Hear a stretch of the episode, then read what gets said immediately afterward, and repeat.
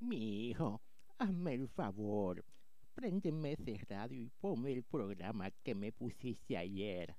Pero no me acuerdo cómo que se llama. ¿Cómo que se llama ese programa? Ministrando vidas.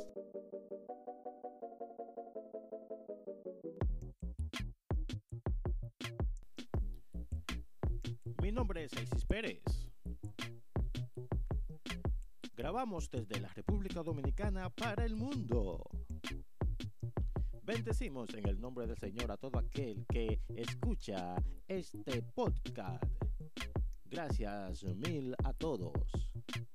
Y recuerda que las bendiciones del Señor te cubren hoy. Te invito a que nos sigas en nuestras redes sociales. Visita nuestra página de Facebook, Jesús Pérez. Ahí en el día de hoy eh, sentí en mi corazón postear algo que dice así de esta manera. La necesidad es una realidad, aun si vives en abundancia. No la ignores, pues como asaltante puede aparecer en cualquier momento. Para mí esto es una pura realidad. Las personas que afortunadamente viven en abundancia, en lo que menos piensan es en la necesidad o en que existe una situación que se llama necesidad, pobreza, escasez.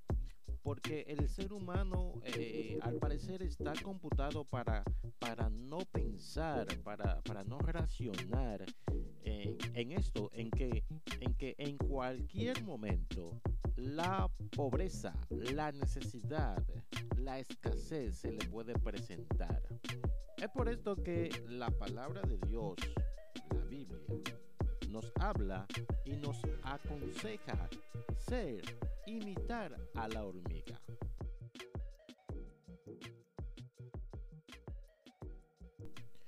En el libro de Proverbios, capítulo 6, su verso 6 en adelante, nos dice así la palabra. Ve a la hormiga, oh perezoso, y mira sus caminos. Aquí el proverbista está hablando de la pereza, de no ser diligente. El 7 dice, la cual no tiene capitán, ni gobernador, ni señor. Prepara en el verano su comida y recoge en el tiempo de la siega su mantenimiento. En el 9 dice, perezoso, ¿hasta cuándo has de dormir? ¿Cuándo te levantarás de tu sueño? Un poco de sueño, un poco de dormitar y cruzar por un poco las manos para reposo.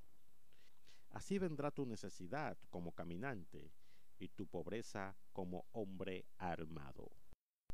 Aquí vemos que la Biblia, la palabra de Dios, no aconseja a nadie ser perezoso, sino que lo insta a ser diligente, a hacer la diligencia, a moverse, a hacer las cosas que tiene que hacer. Es por eso que digo que la necesidad es una realidad.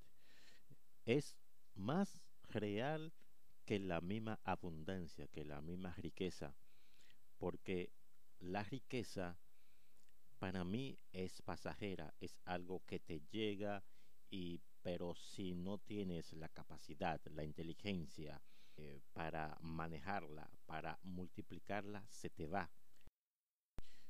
En esto no sé si me estoy explicando bien. La necesidad la escasez, la, la falta de, de todo, es como el vacío en el universo. Está donde quiera, habita donde quiera. Es como la luz y la oscuridad. A falta de luz, que lo que predomina? La oscuridad.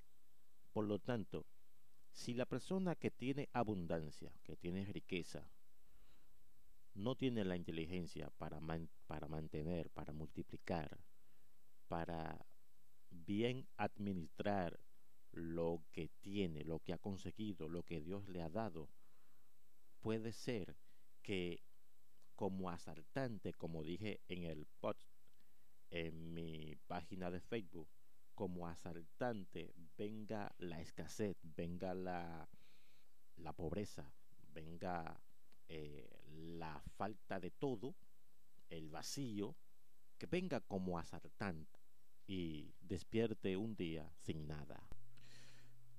Si nos metemos a Google, ese buscador que todos utilizamos, y ponemos eh, personas que eran ricas y ahora son pobres, nos va a surgir toda una lista de personajes que gozaban de una gran fortuna, de una gran riqueza, y que ahora viven en la indigencia, en la más burda escasez que un ser humano pueda vivir. Y pienso que la causa principal es la ignorancia. Ignorar la pobreza, ignorar la necesidad, el vacío de nada, que siempre está ahí, siempre está ahí.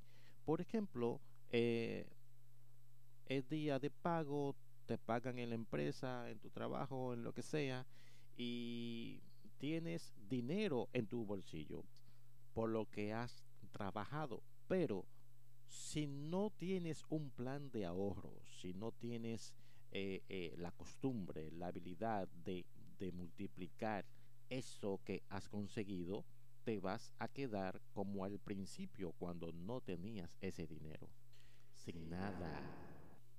La nada en tu vida siempre existirá. Lo que obtengas en tu caminar será añadidura, será añadido por tu esfuerzo, por tu trabajo, por tu dedicación, por tu disciplina, por tu empeño. Pero el hombre y la mujer que hace lo contrario a todo esto y no se esfuerza, no es disciplinado, no trabaja, hace todo lo contrario, se queda con nada. Para mí es como una simple matemática.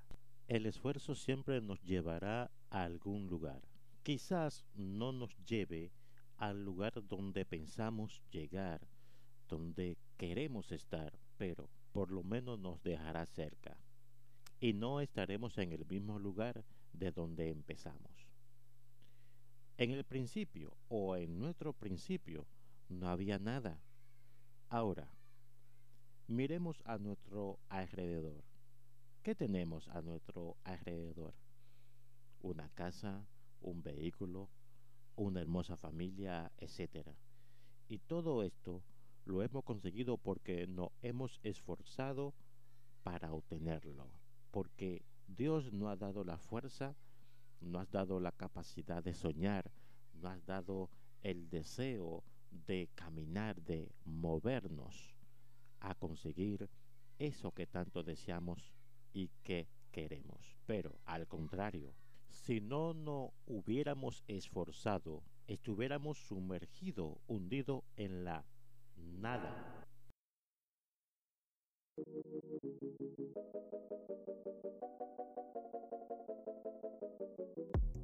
Y así como le dijo el Señor a Josué, esfuérzate y sé valiente, no temas ni desmayes, porque yo soy Jehová tu Dios que está contigo donde quiera que vayas. Así que si tienes un sueño, si tienes eh, una meta que alcanzar, no temas, ve por ella, esfuérzate día a día, porque la necesidad es una realidad, aun si vives en abundancia.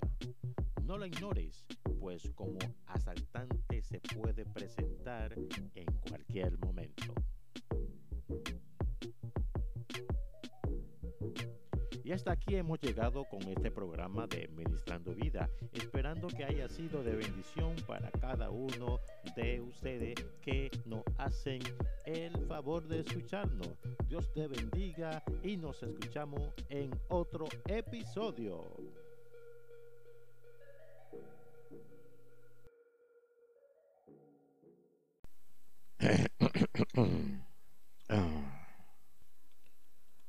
Llorar a solas. Un líquido transparente y salado que cae de tus ojos. No son lágrimas de alegría, pues este tipo de lágrimas son muy escasos. Son de las que más abunda. De las provocadas.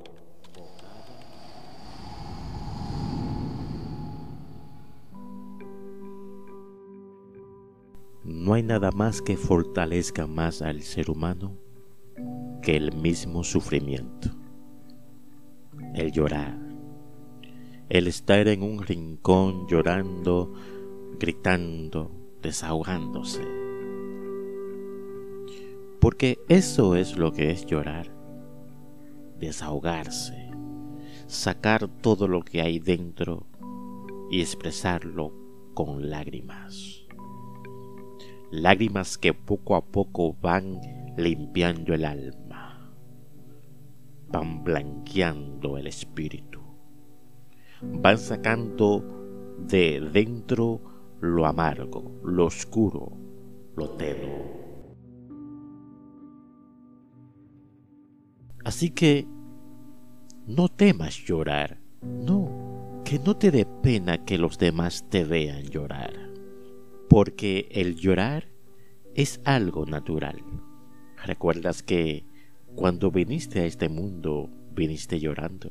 Recuerda que cada experiencia que aprendiste en la vida, algunas, creo, te tocó llorar.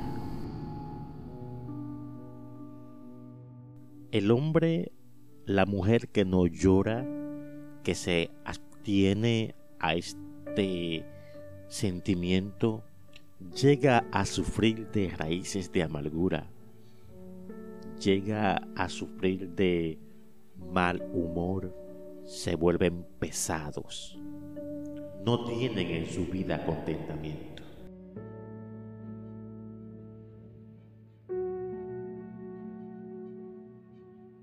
La experiencia no se improvisa, dice el dicho.